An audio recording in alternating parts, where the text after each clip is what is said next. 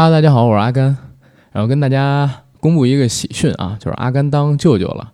就在九月七号晚上十点四十多分啊，我姐呢给我生了一个大外甥。那天晚上如果有看阿甘 B 站直播的朋友们，应该也知道这个喜讯了。我们在医院门口没事干的时候，我就一直跟听友直播聊天，播了有两三个小时。我妈告诉我孩子出生的时候，我就把直播给关掉了。呃，挺开心的，但是呢，为什么要把这件事儿跟大家说一声？是因为这件事儿出现之后啊，可能这一周时间我会忙一点儿，没办法立场保证我们节目的更新，所以把上周和这周做的干你聊聊先发到各个公众平台上边来。从周末开始，我们节目的正常更新应该就可以保证了。在这儿呢，向大家深深致歉，希望大家理解。Gotta relax. This is Earth Radio. Now here's human music.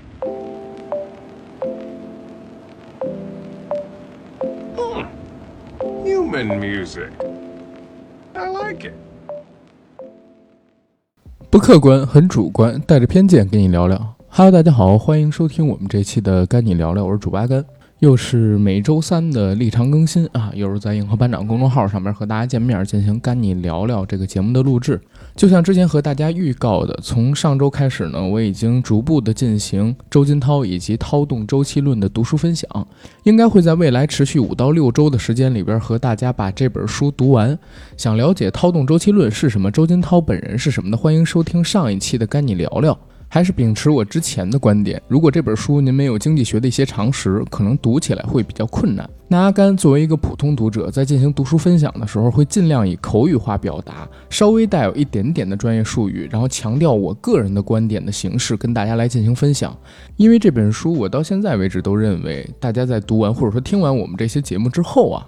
对自己的视野认知或多或少会有一定的提升，尤其是在财富积累和投资方面会有很大的帮助。所以希望各位听友朋友，如果您有足够的耐心，请把这个系列的节目听完整，或多或少会对您的人生有一些帮助。然后不跟大家说太多了，我们进正式的节目，聊聊《涛动周期论》这本书。上期节目其实我已经讲过有关于周金涛这个人，包括他的一些理论范畴的知识了。《涛动周期论》这本书呢，是发布在周金涛本人去世之后，是由他的好友以及一些对他研究的理论感兴趣的人士，将他历年的一些研究报告以及公开演讲进行了文字稿的整理，结合到一起，然后发布出来的一本书籍。所以在我们讲解这本书之前，一定要跟各位说清楚：首先，这本书并不是周金涛本人编撰的，只是将他的演讲以及一些调研报告结合到了一起。第二，既然《套动周期论》这本书中涉及到公开演讲，所以我们这些读者或者说听众在听这本书或者看这本书的过程当中，一定要认清楚一个观点，就是我上期节目讲到的，任何一个演讲者在演讲的过程当中都没有办法做到如实的表达自己脑中思考理论的充分性。有可能你心中想的是一，但是在公开演讲的氛围下，你所表达的东西就成了二或者二点五。或许相比于自己心目中认可的理论，在表达时有夸大、虚构，甚至是绝对的成分在。所以各位在阅读。《操动周期论》这本书，或者在收听我们节目的过程当中，一定要对我所提到的周金涛公开演讲的部分持有一定的怀疑，或者说持有一定的辩证收听、辩证观看、阅读的中心思想。我们要做的是对这本书的内容进行理解、进行分析，同时仔细的思考这本书中所提及的理论到底讲的是什么，到底是否是正确的。同时，我们可不可以把它运用在生活当中，而不是盲目的吸收，认为他说的就一定是对的？尤其这本书，像我刚才说到，它其中还有大量公开演讲，而演讲这种形式本身就有可能会将内容夸大，或者说是绝对化，因为你没有办法保证在这几十分钟的演讲过程当中没有口头语的表达，也没有过于主观、过于绝对化的表达。同时，这本书还有第三个点要跟大家提前沟通清楚，因为这其中呢，公开演讲可能大部分人都能听得懂，而调研报告对普通读者不太友好。所以阿甘在做我的读书笔记以及分享给大家《涛动周期论》这本书的时候，更多的会偏向于周金涛本人的公开演讲。否则的话，我相信没有太多经济理论支持的普通听众们在。收听我们这种节目，或者说在阅读这本书的时候，会有一定的难度。我们尽量做到口语化以及大众化的表达。好，正式开始聊《涛动周期论》这本书。开篇要讲的其实就是一场发布在二零一六年三月十六日上海清算所的公开演讲，演讲人就是周金涛本人。这场演讲的名字叫做《人生就是一场康波》，也是周金涛所有的演讲当中知名度最高的一场。很高兴参加今天的活动。今天下午的时间比较宽裕，我们可以多聊聊。大家知道，我主要呢是研究经济周期理论的。这个理论大部分人不是特熟悉。经济周期理论主体虽然叫经济周期理论，但实际上它是一套社会发展理论。在这儿呢，就跟大家分享一下，就是我的读书笔记啊。我认为周金涛所提及的经济周期理论，或者说在我的认知当中，对经济周期理论的认知是什么呢？就是从我们所生活的这个世界上边，从艺术到科学，再到经济等等各个领域，其实都在发展的过程当中，它沿着某一种周期进行运行。周期似乎是一切事情它存在的基础。这个世界上边没有直线的运动。当你涉及到某个领域，你把这个领域里边自己所理解到的历史深入分解之后，你会发现，它其实在领域的发展过程当中都是以周期形式去运动的。所以，周期理论最大的意义在于哪儿？就是你通过了解历史、了解过去、理解历史上发生问题的常规原因是什么，或许会有助你躲避未来将发生在你身上或者你这一代人即将遇到的风险。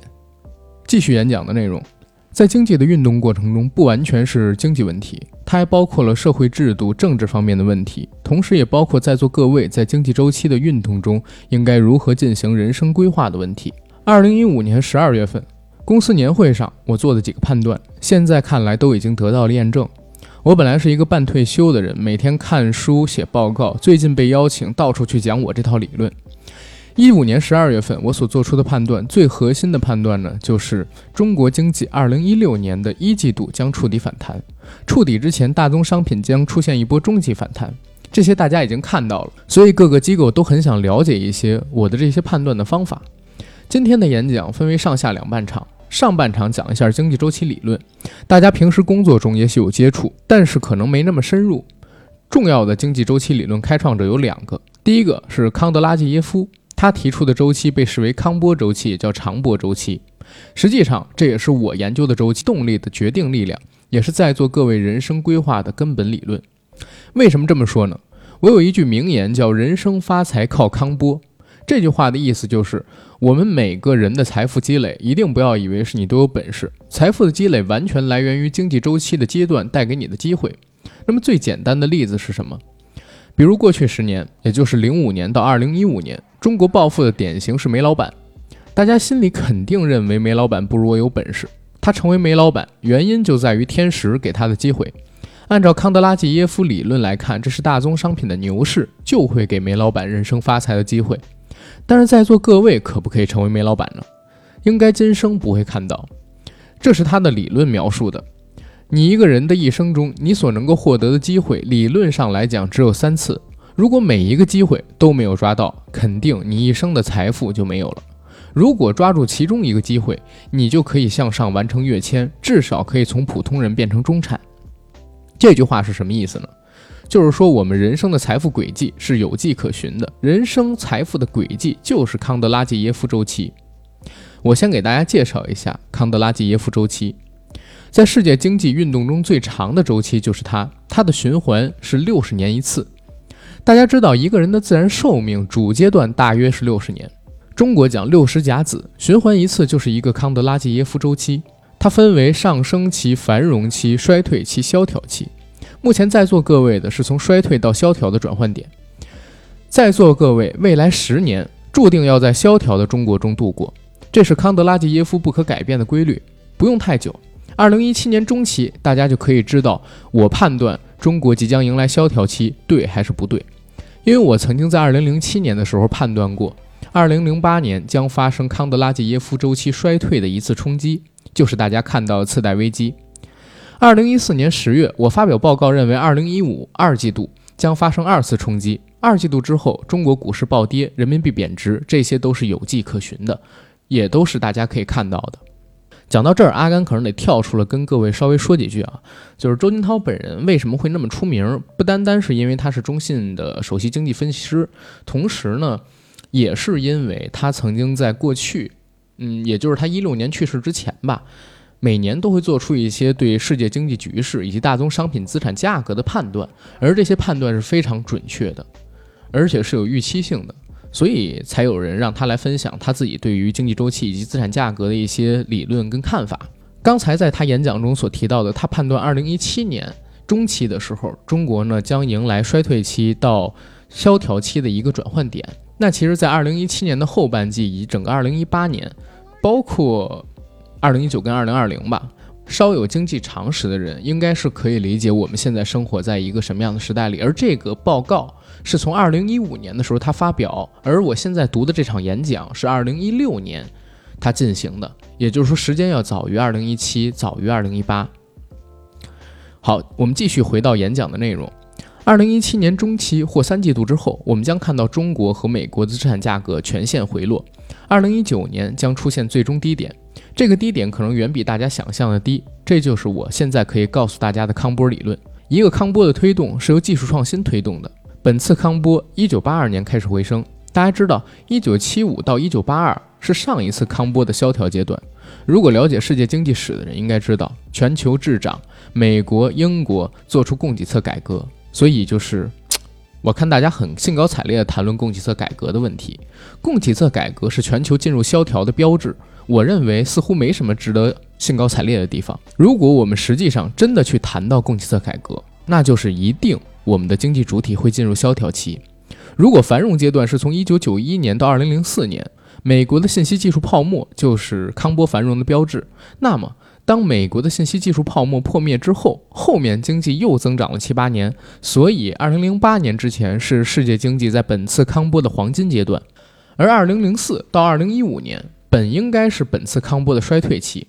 衰退期能看到的就是，虽然经济增长的不怎么样，但是我们还是可以从资产价格当中获得很大的收益。这个大家应该能够感受到，比如我们的股市、债市，零九年以来都是大的角度来看都是上升趋势，是有利可图的。这是康波中的衰退阶段。我们在这儿呢也跳出来说一下刚才所念到的他公开演讲时提及的理论。周金涛总是说人的一生啊有三次机会，但这三次机会其实指的是经济周期带给你的改变命运的机会。你比如说，像是我们这代人，有可能我就进入了一家互联网公司，抓住了移动互联网普及的浪潮。这就是经济周期带给我这代人的机会。如果是八零后的一代人，他如果就是从事了地产行业，或者说买了房子，这可能就是地产行业带给他的机会。由大的经济周期给你带来的改变人生的机会，在周金涛的理论当中，他讲到一个康波周期中，这种改变命运的由经济周期带给你的大的人生机会，可能只有三次。周金涛本人的理论是自洽的，因为他刚才强调。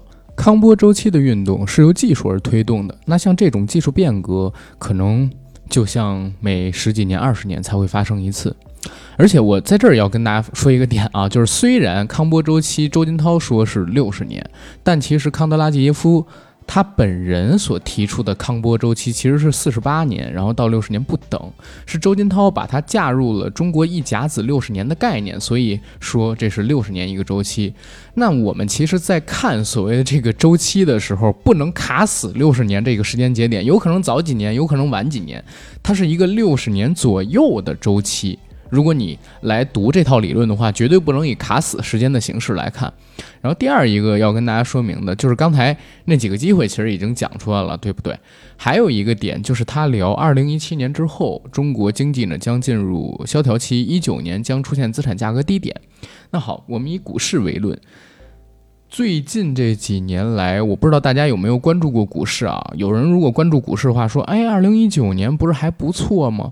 我是希望大家可以看一看啊，就是在二零一五年的股市暴跌之后，在惯性反弹结束，其实二零一九年的一月份，中国 A 股呢出现了一个所谓的低点，是在两千四百五十点左右。这波低点之后，其实才是出现了二零一九年的行情。它这一段可能说，对于资产价格也好，对于周期形势的判断，呃，有一个什么样的评价呢？就是我不认为它是完全预测错了。因为我之前说过一句话，虽然任何个人主体的力量都没有办法跟经济形势、跟经济周期作对，但是某一个极其强大的个体是可以稍微影响或者说阻止经济周期的衰退晚些到来的。就比如说，美国有一个老哥啊，这个老哥呢，疯狂的在推高股市，以灼烧生命，让整个世界的经济为他自己的个人行为可能是连任梦吧买单为前提，在燃烧世界经济的生命，这个一点都没有开玩笑啊。因为美国的股市，大家可以现在去看，在今年哪怕是新冠疫情最严重的时候，美股都被某个人以特别狂热的经济刺激政策给硬挺在了高位。这样的高位是异常危险的，一个泡沫越吹越大，本来它要破了，你不断的往里边给它注入泡沫油，让它继续往大了吹，等它再爆的时候，影响面会比之前正常情况下破裂要渗人的多。好，我们回到演讲内容。二零一五年之后，应该进入全球康波的萧条阶段。在康波的萧条来临之前，会发生哪些现象呢？相信这些现象大家已经看到了。我们觉得自己手中有很多流动性，大家这个流动性过去六年还可以通过炒股票赚到钱，但是大家从二零一五年开始不赚钱了，怎么办？我需要为手中的钱保值，所以大家想了一个办法，就是买进一线城市核心区域的房地产。第二个办法就是搞点新兴产业，很多人投了新三板。从我的本心出发，这两个办法都是消灭中产阶级财富的办法。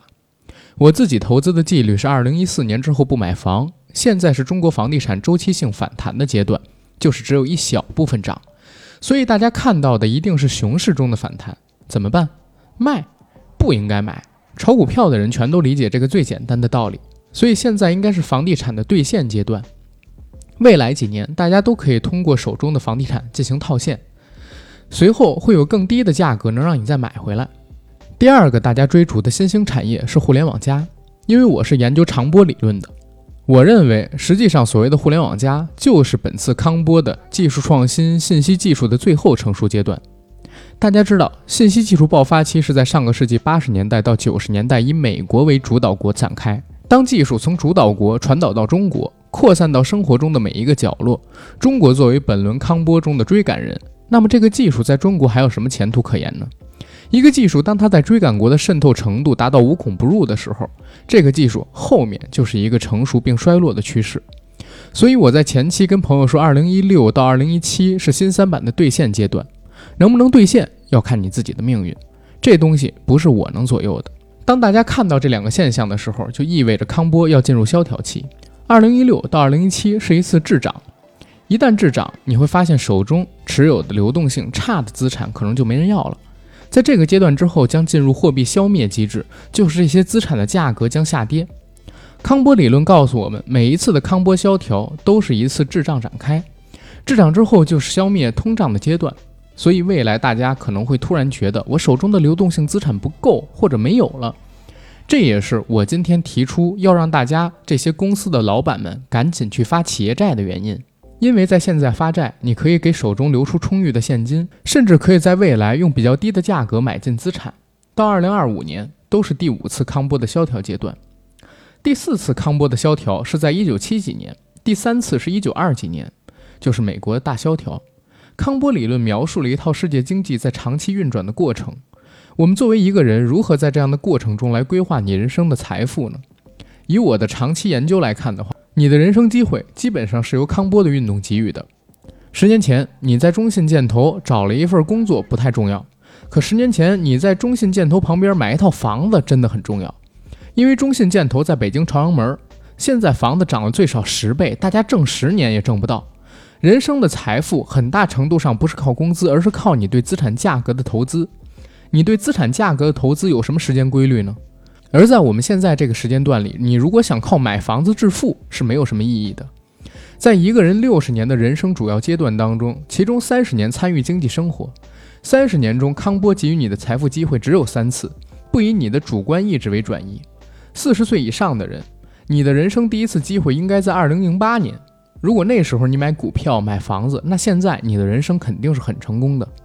如果是零八年之前的上一次人生机会是一九九九年，刚才我讲的，现在四十岁的人抓不住那次机会，所以零八年是你人生的第一次机会，人生的第二次机会应该在二零一九年左右，最后一次在二零三零年附近，能够抓住一次，你就可以完成底层向上升级的跃迁，至少成为中产，这就是人生发财靠康波的道理。巴菲特厉害吗？厉害，但他为什么能那么成功？其实也有很大部分原因在于他出生于第五次康波周期的回升阶段。如果是出生在现在，他也不一定能成功。这个就是由你的宿命决定的。为什么在过去八十年代的时候，美国会出现比尔盖茨？是因为八十年代技术革新展开了。现在的中国很难出比尔盖茨，是因为现在中国没有技术革新。很多人觉得自己很牛，有很大本事，能赚很多钱。事实上，每个人都在命运中运行，这就是我研究完经济周期之后非常相信的一点。人的生命都是宿命的。最简单的就是一九八五年之后出生的人，现在三十岁以下的人，注定你的人生机会第一次只能在二零一九年出现。所以现在二十五岁到三十岁的人，你只能通过好好工作去积累自己的财富，积累自己的资产。靠买房就想赚大钱，肯定是不行的。这是由你人生财富的命运所决定的，是没有办法的。我刚才给大家讲的这些东西的意思是说，我们在做人生财富规划的时候，一定要知道，每个人都是在社会的大系统中运行。社会大系统给你时间，你就有时间；给你机会，你就有机会。这个大系统没给你时间机会，你在这方面再努力，也只能做到比一般人稍微好一点，没有办法赚到大钱。作为一个人，你的人生财富有哪些？理论上只能有这么几类。第一类就是大宗商品，这个实际上大家别小看，在六十年的巡回中，大宗商品是最暴利的行业。就像刚才讲的，中国人认为零五年到一五年最赚钱的是煤老板，原因就在此，因为大宗商品的牛市是几十年出现一次，我们这次大宗商品的牛市是从两千到二零一二年，现在属于康波的衰退阶段。第四次康波的衰退阶段发生于二十世纪七十年代的石油危机，也是大的商品牛市。所以，我们说商品是最暴利的资产。而在座各位，你所经历的第五次康波，商品的经历，商品的牛市已经结束了。所以以后不可能在商品方面，也就是靠石油、靠煤矿获得大的收益。但是你说能不能做空呢？也不行。二零一五年之前，商品可以做空。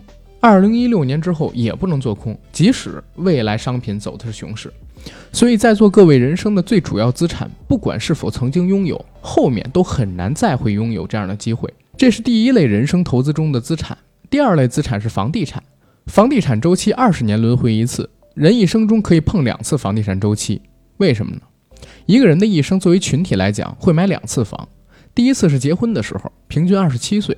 第二次是二次置业为改善性需求，在四十二岁的时候，一个人的消费最高峰是在四十六岁时，四十六岁之后，这个人的消费就往下走，你的消费逐渐由房子这些变成医疗和养老。那么房子在人生中大致会被消费两次，也就是二十年一次。房地产周期也是二十年轮回一次。中国本轮房地产周期一九九九年开启，按照房地产周期规律分为三波，第一波是零零到零七。零九年之后又涨一波，二零一三到一四一波，三波上去。作为全国来讲，房地产周期的高点基本确立。当然，个体城市会有不同。报告中判断，二零一四年是中国房地产周期的高点，后面价格下来。但是到二零一五年的时候，大家发现房子又好卖了。一六年开始，全国一线城市核心区域的房地产暴涨，但这不是房地产市场重新开始牛了，全体城市的房地产涨才是牛市。垃圾股不涨，一小部分股票涨，不叫牛市，这是房地产周期的一波反弹。所以在二零一七年结束后，中国的这波反弹会结束。如果你拥有城市的核心区域的房产，并且不是自住房，我认为你应该在二零一七年底之前把它卖掉。这就是我对于大家的建议。可能你卖掉这个房子之后，你会发现你可以买到很多很便宜的资产，这个性价比已经发生变化。这就是你的房地产周期。不要以为房地产卖出去买不回来，这世界上没有只涨不跌的东西。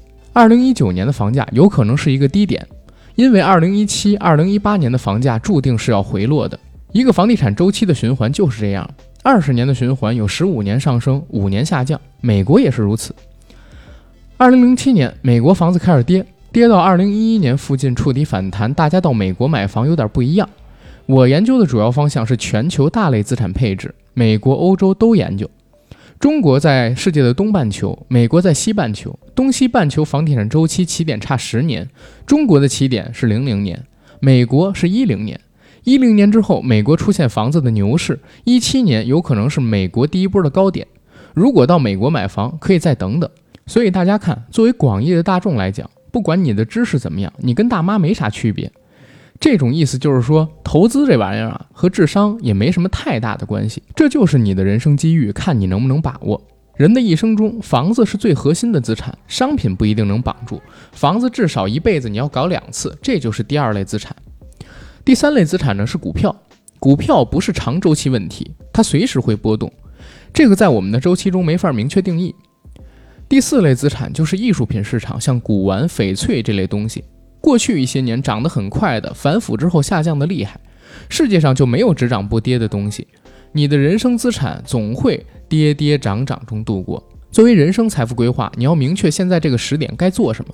我的看法是，未来五年是资产下降期，这时候大家要尽量持有流动性好的资产，而不是持有流动性不好的资产。像高位的房子就是流动性不好的资产，还有一级市场的股权也是流动性不好的资产。为什么我们提新三板？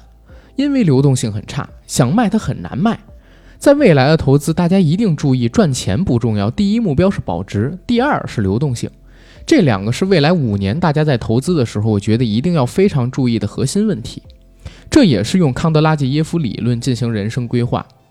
六十年波动中会套着三个房地产周期，二十年波动一次；一个房地产周期套着两个固定资产投资周期，十年波动一次；一个固定资产投资周期套着三个库存周期。也就是说，你的人生就是一次康波，三次房地产周期，九次固定资产投资周期和十八次库存周期。人的一生大致就是这样的过程。那通过我刚才的表述，虽然你人生中大的向上跃迁的机会可能只会出现三次，但是小的机会却会在不定时的周期中出现。你可以尝试着去努力抓住。我在中国康德拉季耶夫周期理论和库存周期理论当中是开拓者。制造业的价格波动最短决定周期就是库存周期。我在一五年十月份写报告，认为一六年一季度中国经济将触底，中国经济的库存周期将反弹，所以大家看到商品价格触底反弹了。这就是我用这套理论做出来的东西。所以我最近很忙。前些天有很多人发表与我不同的观点，说周期要换面儿，但实际上这些都是对我观点的反驳。没关系，我们可以用未来的时间来验证。下面我就给大家详细的讲一下未来四年我预测中国会是一个什么样的状况。第一点，从全球经济来看，我们讲的康德拉季耶夫周期是从衰退向萧条的转化点。作为我们资产配置来讲，这个过程就是我刚才讲的降低资产收益率的阶段。你要保证自己手中有足够的钱，这些钱有足够的流动性，这个就是现在我可以做的一个判断。第二点是什么呢？二零一五年。世界经济的最核心矛盾实际上是商品价格的下跌。大家知道，世界上分为三类经济体：一类是主导国经济体，比如美国；还有追赶国经济体，比如中国；以及资源国经济体，像俄罗斯、澳大利亚、巴西等国家。这些国家实际上是靠资源来生存的。那么我们可以看出，二零一五年大宗商品价格大幅下跌，实际上使澳大利亚这些资源国陷入了明显的衰退和恶性环境当中。为什么俄罗斯想打仗？原因就在此，所以我去年底写过一个报告，叫做《二零一六年为资源而战》。当我们到了二零一六年的时候，主导国和追赶国中国和美国要给俄罗斯一个喘息的机会，不然有可能会爆发战争，要么商品价格反弹，要么继续打仗。商品价格一反弹，俄罗斯就从叙利亚撤走了。世界政治就是经济的一个反应。当时我提出，二零一六年最核心的机会就在于商品价格要反弹，包括期货和我们看到的股票中的资源股。这是我提出的对二零一六年经济大势的第二个观点。第三个观点要从宏观周期角度讲，二零一六年将出现第三库存周期反弹。在一个中周期十年的波动当中，每三年一次库存周期循环。库存周期是什么意思呢？就是经济增长中最小的周期单位。它就来源于投机。我给大家举个例子，股票市场中的股票是由何由跌转涨的，就是因为跌的很多。比如大盘跌到两千点，这时候手里有现金的人怎么想？一定会觉得不知道是不是底，不知道会不会反转，但是我可以买一点来做反弹。周期库存就是这么来的。就是来源于一三到一五，中国制造业状态越来越差，两年来价格一直下跌，价格下跌一定导致库存水平的下降，库存水平先升后降，开始没人要，库存被动的增加，一定阶段生产少了，库存会逐渐的降低。现在中国现在中国制造业的库存水平都很低的，这个时候作为制造业的中间商，他就会产生一种冲动，就跟买股票一样，他突然发现油价到二十几，铜价到四千多，他突然觉得这个价格已经给了安全空间，那该怎么办呢？我可以买点儿，这时候价格就会触底反弹。人类社会任何的反转点的基本机制就是人的投机行为，所以当我们看到这个价格很便宜，不管将来怎么样，反正要先买一些，这就是库存周期。生活中中国的一个库存循环是这样的：从买进东西到厂家生产是六个月，重复两次到三次是一年半。再有一个下跌期，所以一个循环是三年的库存周期。去年的时候，用库存周期推断，中国的库存周期低点应该在一六年一季度出现，展开第三库存周期反弹。所以大家可以看到，价格触底反弹其实是完全有规律的。第四个观点是，二零一六年到二零一九年，这其中二零一六年会是最好的年景。大家不要对二零一六有太坑的想法。虽然说是下降过程中的反弹，但是作为年度来讲，其实二零一六年比二零一七、一八、一九都要强。未来如果你想赚钱，那一六年是最好的时间段。今年的最主要机会是在哪儿？刚才已经说了，最核心机会就在于两个字：涨价。大家所炒作的所有东西都涨价，除了我刚才说的大宗商品，就连农产品当中鸡鸭也涨价，房子也涨价，包括最近股票炒的维生素也涨价。过去我们赚钱靠什么？过去三年赚钱靠炒股票，把估值炒上去玩虚的。一六年我的总结叫脱虚向实，就是大家发现虚的没法玩了，到头了。这个时候发现一问题，央行的货币政策达到边际高点，这个时候货币乘数上升了，就会产生出通胀。一六年一开年股票下来，大宗商品开始涨，这是大逻辑的转换。大家每年做投资，开年之前都要想想这一年做投资的主逻辑。过去几年炒点股票，但是未来二零一六年就是炒涨价。作为个人投资来讲，还是那句话，不能买流动性差的资产。具体到二零一六年，我们将看到什么现象呢？二零一六年中国的经济还能不能继续上？大家心里明白，得看房地产投资是不是好转，政府的财政刺激是不是出来了。我有这样一个判断：二零一六年一定是中国政府全面稳增长的一年。道理很简单。本届政府前三年经济逐级下滑，二零一七年是换届，想对经济有所作为，只有今年。不管是政治的需求也好，还是经济自身的需要也好，都出现了库存周期可以反弹的条件。二零一六年中国经济将触底反弹，这个在去年我就可以用库存周期理论算出来低点在哪里，然后我们通过分析就知道今年的经济比去年乐观。当然，如果经济这样，通胀水平也会上行。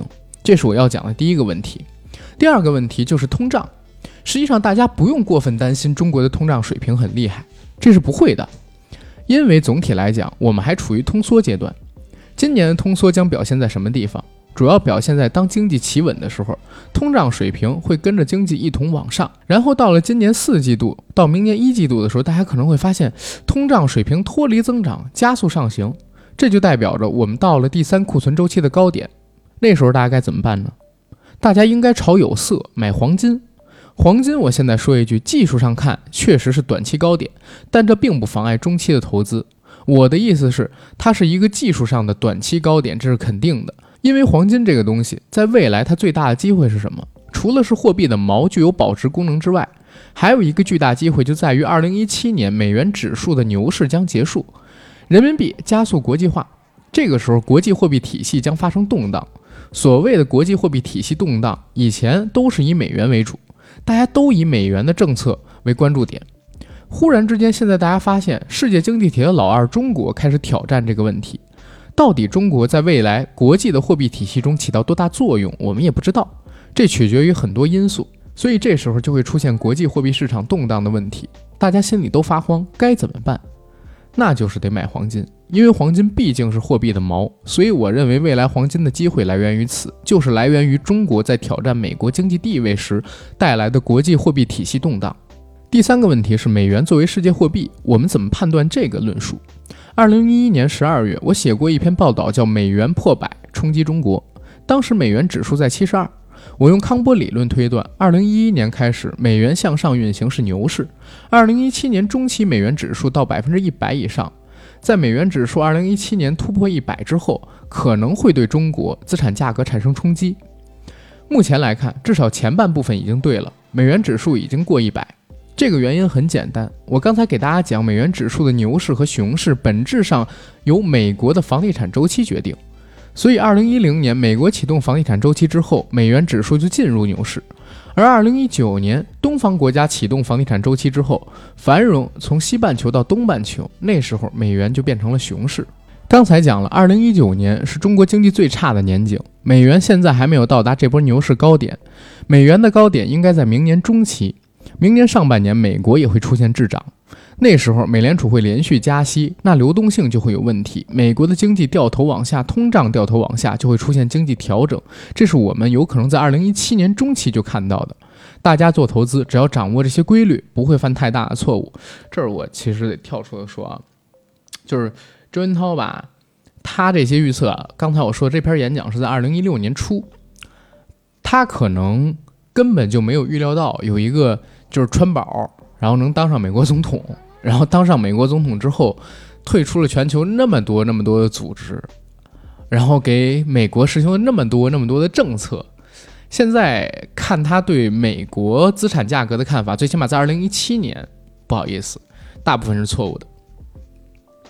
第四个问题是关于政策，中国的政策是汇率、货币政策和资本自由流动只能取其二，不能全部获得。所以自从人民币贬值之后。中国货币政策的宽松将会受到影响。现在人民币趋于稳定，货币政策又有一些空地儿了。但是总体来讲，今年也就是二零一六年的货币政策不会很宽松，未来还会越来越紧张。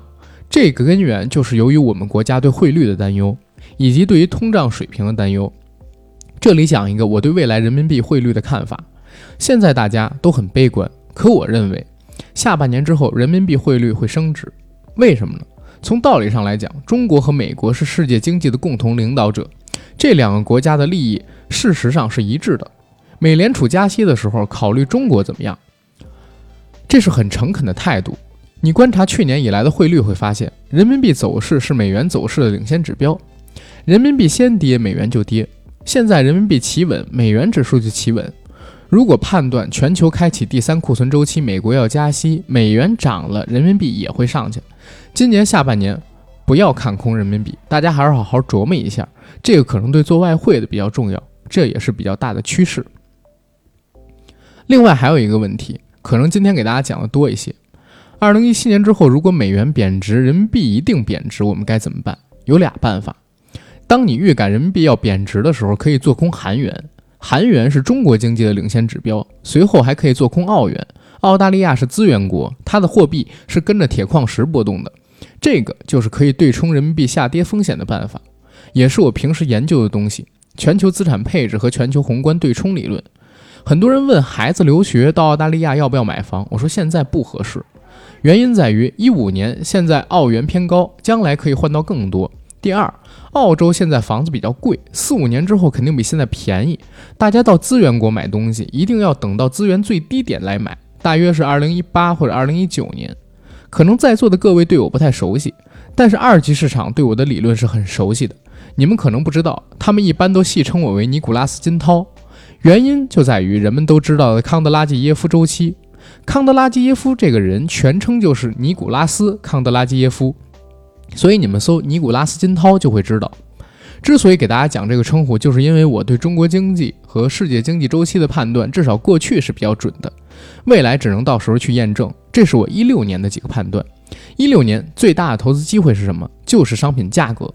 我觉得大家一定要明白一点：任何机会都是靠赌博的，没有完全确定性的机会。当你下注的时候，就决定你能不能成功。一个优秀的投资人都是赌博赌出来的，这是毫无疑问的。我跟投资经理说，当你看到所有事情都确定的时候，机会就不属于你了。只有机会不确定的时候，才能得到机会，所以任何的机会都是赌博。二零一五年，我告诉大家，一六年最值得赌的是商品价格反弹，赌不赌在你。但现在看来，确实反弹。对于未来，想提醒大家一点：一八到一九年是康波周期的万劫不复之年，六十年当中最差的阶段，尤其是与资本相关的行业，所以一定要控制好二零一八到二零一九年的风险。在此之前，可以做好充分的现金准备，就比如说从一六年开始发企业债，保证自己几年之后还有现金。对于个人来讲，二零一六年、二零一七年卖掉你手中的投资性房产和新三板的股权，买进黄金，休假几年锻炼身体。一九年趁着资产价格低回来，这就是未来给大家做的人生规划。刚才主持人介绍说，我曾担任中信建投研究所所长，但是去年我辞职了，只做首席经济学家。原因就在于我认为未来几年做事情的困难比过去六年要大，而且萧条即将来临之前，一个社会必将出现分裂倾向。理论中就可以看得到，这种情况下，你的人生只有两个选择：一种像我一样当个虚职，每天忽悠忽悠，心情好出来忽悠，心情不好就在家待着；另一个选择是未来将会英雄辈出，你可以成为先德或先烈，这也是可以选择另外一个人生道路。所以我就认为，未来四年确实是社会将发生很大变化的时候，特别是对于一九八五年之后的生人，将是你人生最大机遇的到来。我刚才给大家讲的意思，就是未来四年中最好的时间做通胀、炒涨价是我们的核心逻辑。什么时候炒最好？一六年下半年会出现滞涨，那个时候就可以买黄金。再到后面就是抛掉资产，持有现金，这就是我对一六到一七总体的投资逻辑。好，今天我就给大家讲这么多。OK，刚才给大家讲的呢，就是周金涛人生发财靠康波这个演讲大部分的内容。其中有一部分内容被我给简化了，然后有一部分内容其实是我直接从我读书笔记里边参照出来的。他说的这个东西到底靠不靠谱呢？我们先说二零一六年他看未来四年的一个看法啊，确实经济很差，尤其是一八年的时候。这一八年发生了什么事儿呢？其实就是因为货币政策呀，导致我们国内很多企业的现金流非常非常的紧张。很多人都应该能够发现啊，或者说很多人身边都有这样的例子，比如说一七年、一八年、一九年。好多这个身边儿，呃的人，在理财公司里边投资的钱啊，全都回不来了，出现了大批跑路的、破产的、金链断裂的这种理财公司，这跟货币政策绝对是有关系的。而对于房地产的看法，其实到二零一七年的时候，北京的房价真的是涨到了一个高点，之后呢，其实你可以认为它是横盘，也可以认为是微跌。黄金的价格，伦敦现货它在发表。黄金的价格，他发表这个言论的时候，伦敦现货黄金是一二二零，而到了二零二零年八月初的时候，我看了一下，是一九七四。虽然中间有横盘，但是投资黄金到现在为止的话是不亏的，而且有可能是过去几年比较好的一个投资方式。而他说的，二零一六退休两年，二零一九杀回来投资股票，二零一九年年初的时候两千四百点左右的上证指数，那现在上证指数是多少点呢？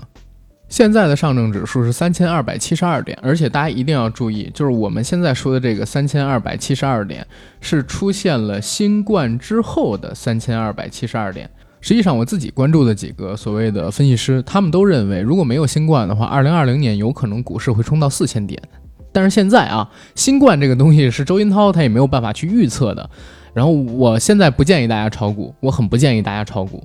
现在应该做的是什么？就像他在二零一六年给出的那个判断一样，留出手中足够的现金跟流动性，这是最重要的。因为你不确定未来会发生什么样的事情。关于周金涛这个人啊，我们节目其实做了两期，在赶紧聊里边，第一期做了三十分钟，就聊一聊，呃，他这个人本身的一些经历，然后聊了聊他理论的来源，以及聊了一聊他最出名的几句话。今天这期节目呢，其实是《涛动周期论》这本书里。啊，周金涛本人最负盛名的一段演讲的文字版给大家进行的分享，我不知道大家听完了之后有什么看法，但我还是维持第一期聊周金涛节目时所讲到的，你不要管他这个人是不是宿命论者，也不要理会他的理论当中是否有命理玄学的色彩，一定要记住，我们读书，我们听这种节目是为了看他给出的意见，还有他提及的理论当中有没有值得让我们思考跟参考的价值。这是最重要的。然后我们今天节目就到这儿吧，下周三接着给大家聊《涛动周期论》，谢谢大家。